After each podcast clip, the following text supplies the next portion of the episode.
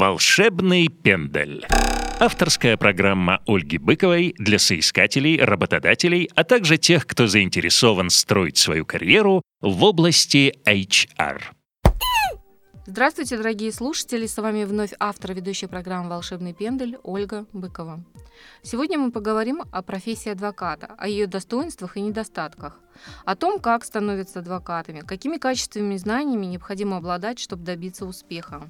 Сегодня у меня в гостях Наталья Городнина, адвокат Международной коллегии адвокатов Санкт-Петербурга, Окончила в 2010 году Санкт-Петербургский государственный университет. Была награждена в 2012 году дипломом Адвокатской палаты Санкт-Петербурга в номинации «Дебют в адвокатуре». Наташа сегодня поделится интересными случаями своей адвокатской практики, а, соответственно, за которую испытывает особую гордость э, на сегодняшний день. Наташа, добрый день. Здравствуйте, Ольга. Здравствуйте, слушатели. Наташ, вот профессия адвоката известна с древнейших времен. Создается впечатление, что в настоящее время она стала более популярной, более востребованной. Появилось много часто практикующих адвокатов, адвокатских контор и бюро. В обществе изменилось отношение к адвокатам. Как вы думаете, почему это происходит и в, в чем это э, заметнее всего проявляется? А, ну, как ты правильно заметила, профессия адвоката, она известна с древнейших времен. Видимо, с этим и связан к ней такой интерес, что никогда люди продолжают всю жизнь а, пользоваться услугами юриста, хотят окончить юридический факультет, чтобы обладать знаниями юриста, помогать людям, участвовать в каких-то программах. И эта профессия, мне кажется, была всегда востребована и будет востребована всю жизнь. А, почему изменилось в обществе к ней отношение? Потому что у нас стало очень много отдельных организаций, очень много людей, которые открывают и занимаются своим бизнесом, и они понимают, а, что для него необходимо, дорожат им, и они лучше воспользуются услугами профессионального адвоката, чтобы где-то постраховаться, где-то проконсультироваться лишний раз, чтобы это не принесло никакого убытка непосредственно своему бизнесу, чтобы быть защищенным со всех сторон. Мне кажется, поэтому именно сейчас это очень важно для всех. Наташа, вот говорят, если в обществе много юристов и врачей, это больное общество. Вот что ты скажешь на это? А, ну, в настоящее время, да, очень много непосредственно юристов. А, есть небольшая разница между юристом и адвокатом, но мы поговорим это, по-моему, чуть по позже. И в настоящий момент, наоборот, в обществе стараются, чтобы было меньше юристов, а стало больше профессиональных адвокатов. На законодательном уровне не, уже третий год поднимается вопрос, чтобы в судах могли участвовать только профессиональные адвокаты и закрыть доступ юристов. Это связано с тем, что мы отвечаем своим статусом, у нас более повышен а, уровень образования, и то есть с какой-то стороны нас сокращают, то есть чтобы было более, более профессиональные люди, а не все могли работать юристами. Наташ, пожалуйста, характеризуй вот в целом профессию адвоката. Каково ее главное предназначение, на твой взгляд? Ну, главное предназначение это защищать людей, но ну, не только людей, людей, естественно, физических, юридических лиц, оказывать им помощь и, может быть, а, предотвращать какие-то моменты или еще что-то, чтобы люди не доходили до судов, а мирно могли урегулировать свои споры и жить спокойно. Как давно ты занимаешься адвокатской деятельностью? И второй вопрос, как пришла в эту профессию? Пришла в профессию я у меня родители юристы, то есть, можно сказать, пошла по родительским стопам. А в 2008 году закончила бакалавриат э, Госуниверситета нашего Санкт-Петербургского. В 2010 закончила магистратуру, стала стажером адвоката, отучилась, сдала экзамен в адвокатуру, и с декабря 2010 года я уже получила официальный статус адвоката. То есть уже почти скоро будет пять лет как практикующий адвокат. Молодец. А в какой отрасли права ведешь дела? А, гражданское право, то есть это все, что связано с арбитражными делами, все, что связано с трудовыми спорами, жилищными, наследствами, то есть вся полностью отрасль, кроме уголовного права. А сколько на твоем счету дел и сколько из них э, ты считаешь успешными? Ну, на самом деле, я не вела подсчет, сколько конкретно дел. Их много на самом деле. А, основную часть я, конечно, считаю успешными, потому что если бы был отрицательный результат, наверное, бы я ушла из этой профессии. То есть мне, я люблю свою работу, всегда хотела быть адвокатом, мне это нравится. И, естественно, когда все получается, это приносит радость и хочется развиваться дальше и помогать людям. Вот слушаю тебя, такой позитив, такой драйв, э, от тебя исходит такая положительная энергия, которой хочется заряжаться. И мне очень интересно, как вот начинается э, твой день, то есть э, хочется услышать историю, да, один день из адвокатской практики. Ну, день, дни, конечно, бывают разными, в зависимости от того, есть ли у тебя суды или нет, но в основном они есть каждый день, иногда даже по два, по три суда в разных концах города. То есть ты встаешь с самого утра, изначально с утра назначаешь встречи с клиентами, чтобы переговорить с ними, обсудить какие-то дела, потом ты едешь в суды, где защищаешь наших граждан либо организации. Также, если есть организация, ты должна обязательно не хотя бы несколько раз в э, неделю, ну и в том числе в этот же день успеть к ним заехать, чтобы решить какие-то вопросы, потому что без тебя не могут. Ты всегда должна быть там и поддерживать. И заканчивается день очень поздно, в районе 10 вечера, то есть когда ты приезжаешь домой и там можешь посвятить какое-то время себе. А, я заметила, что в принципе в обществе да, интерес к профессии со стороны молодого поколения по-прежнему очень высок. И многие нынешние студенты хотели бы заниматься именно адвокатской деятельностью, но для них это пока в теории. А, разъясни, пожалуйста, нашим слушателям, как адвокат-практик, кем по сути является адвокат, чем он занимается, какие на него возлагаются обязанности, чем регламентируется его деятельность. Ну, по идее, адвокат это не по идее, а по закону это независимый профессиональный советник а, по правовым вопросам. А деятельность адвоката регулируется непосредственно федеральным законом об адвокатской деятельности, адвокатуре. Также у нас есть кодекс профессиональной этики, где прописано, какими навыками должен обладать каждый адвокат, что он должен привнести в профессию. А, закон регулирует непосредственно, что мы можем делать и чего не можем. Но самый главный акцент это то, что есть адвокатская тайна, то есть мы не имеем права кому-либо разглашать данные, которые и все сведения, которые нам стали известны от доверителя, и в то же время мы являемся независимыми. То есть ни один госорган либо а, структура не могут на нас подействовать и каким-либо образом влиять на мою деятельность. То есть мы так защищены со стороны закона, и это плюс для наших клиентов. Наташа, скажи, а могут ли граждане самостоятельно вести свои дела без э, помощи адвоката? Ну, мне кажется, есть определенная категория дел, где, да, естественно, граждане могут самостоятельно оказывать себе помощь, но в любом случае я бы проконсультировалась у любого адвоката, чтобы понять, как дальше действовать, как самому вести себя в суде. Это минимальные затраты, но зато вы будете знать, а, что вам ждать от какого-либо судебного процесса, от каких-либо переговоров, и это, возможно, вас избавит в дальнейшем от каких-либо дополнительных затрат. Мне еще знаешь, какой вопрос интересует? Все ли специалисты, имеющие юридическое образование, могут стать адвокатами? И э, какой э, необходимо либо требуется пройти им дополнительно квалификационный экзамен? Э, в чем он заключается? А, да, необходимо сдать э, специальный экзамен. А, любой юрист, у которого есть стаж работы более двух лет, может подать а, в адвокатскую палату заявление о том, что он хочет стать адвокатом, либо, если, как было в моем случае, ты после окончания института подаешь, становишься стажером адвоката, год стажируешься, и потом точно так же можешь подавать документы на экзамен.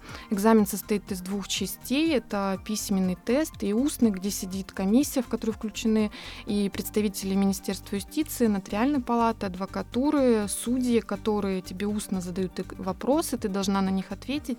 И по итогам этих двух экзаменов комиссия принимает решение, либо тебе присваивают статус адвоката, либо не присваивают. Если не присваивают, то в последующем ты можешь только спустя год заново подать документы на сдачу экзамена. А каковы перспективы карьерного роста адвоката? Ну, как такового карьерного роста нет. Мне кажется, главное для нас перспектива, ты сама развиваешься в своем направлении.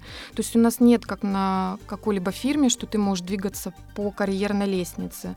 У нас карьерный рост заключается, ну, на мой взгляд, это в развитии самого себя, что ты нарабатываешь больше практики, ты более уверенно становишься в своей работе, более подкована, ты можешь сразу же реагировать на какие-либо ситуации, отвечать на вопрос и расширяешь круг своей деятельности деятельности. То есть для меня карьерный рост именно в этом.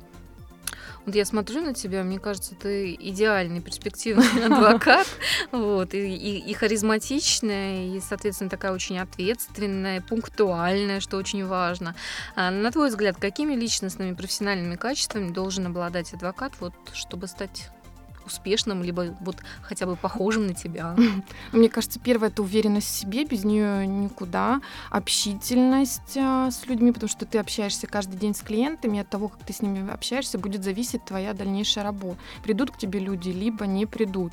Ты должна постоянно саморазвиваться, то есть усовершенствовать свои знания, потому что никто за тобой не следит. То есть если ты сама не захочешь как-то заново что-то учить, а, узнавать, то тебя к этому никто заставлять не будет. Но в то же время ты будешь уже отличаться от других адвокатов новых, которые каждый день познают что-то новое и идут за тобой по пятам. То есть ты постоянно должна себя совершенствовать, чтобы быть лучше в этой сфере.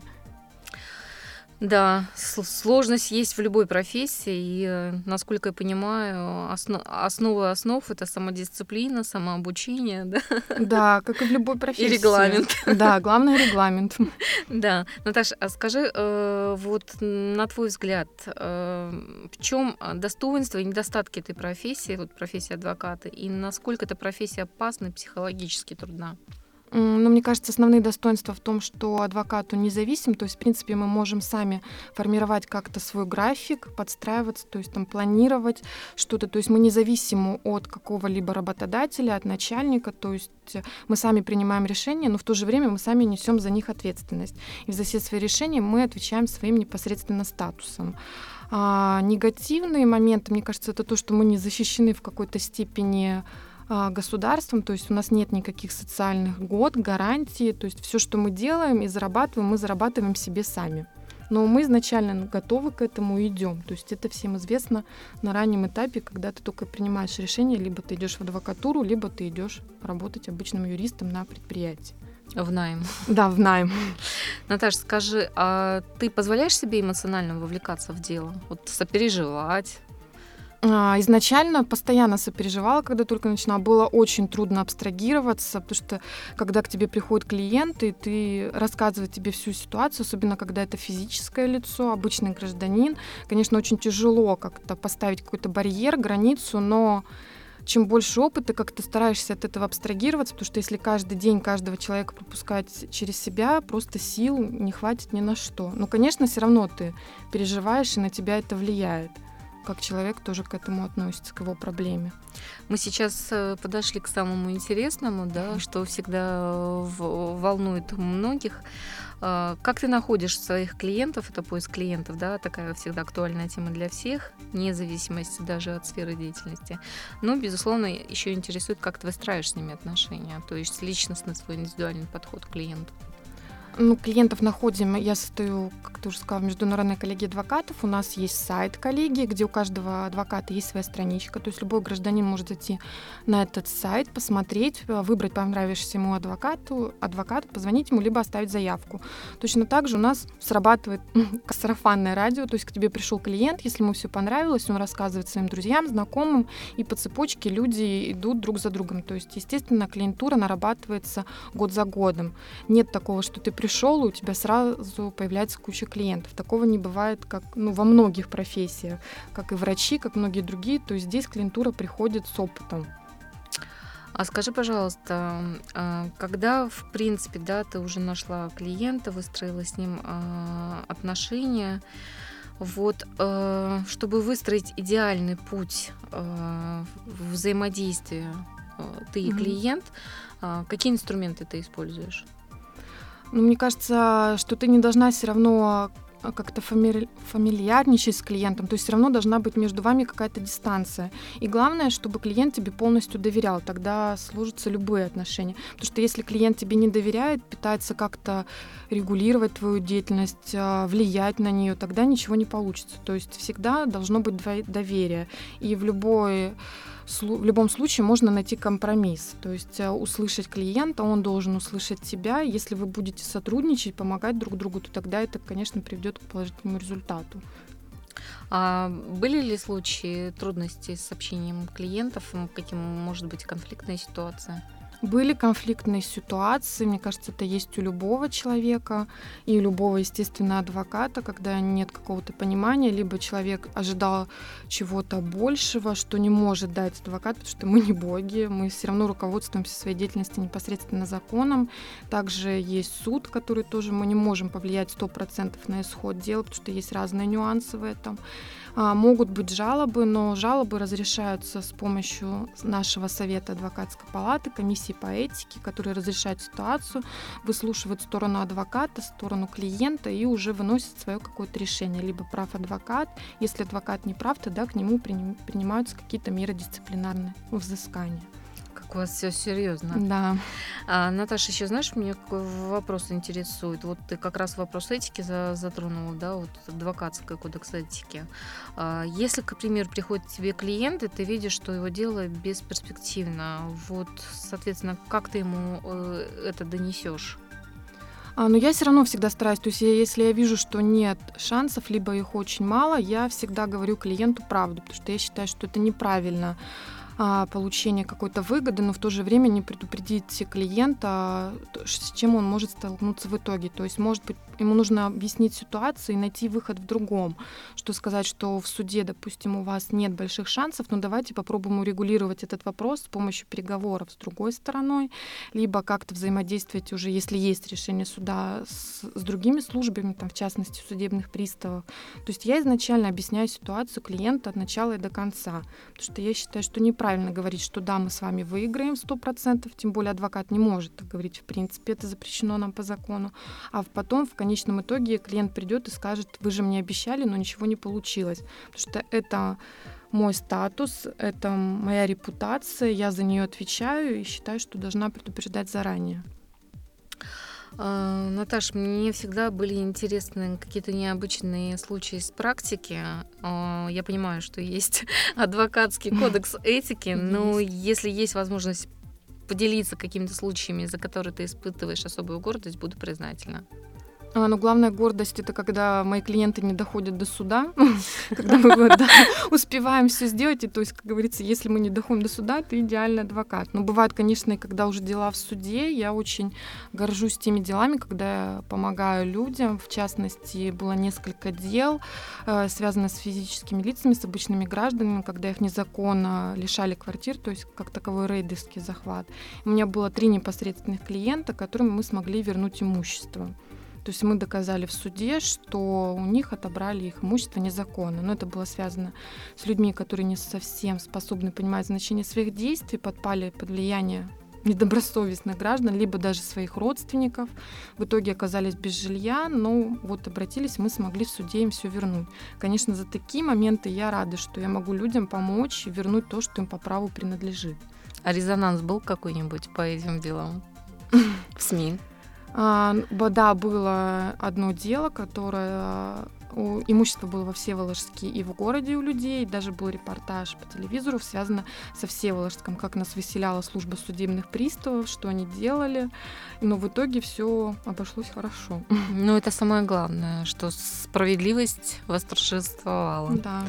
А, Наташ, что я бы хотела, чтобы, в принципе, в заключении моей программы да, услышали студенты юридических факультетов? Первое, а, безусловно, они интересуются профессией адвоката, они взвешивают для себя, да, стоит ли идти по этому пути. Вот, в принципе, мы дали максимальные развернутые ответы, за что я тебе очень признательна. Но хочется в заключение услышать следующее. Вот чему все-таки стоит уделять особое внимание в период обучения?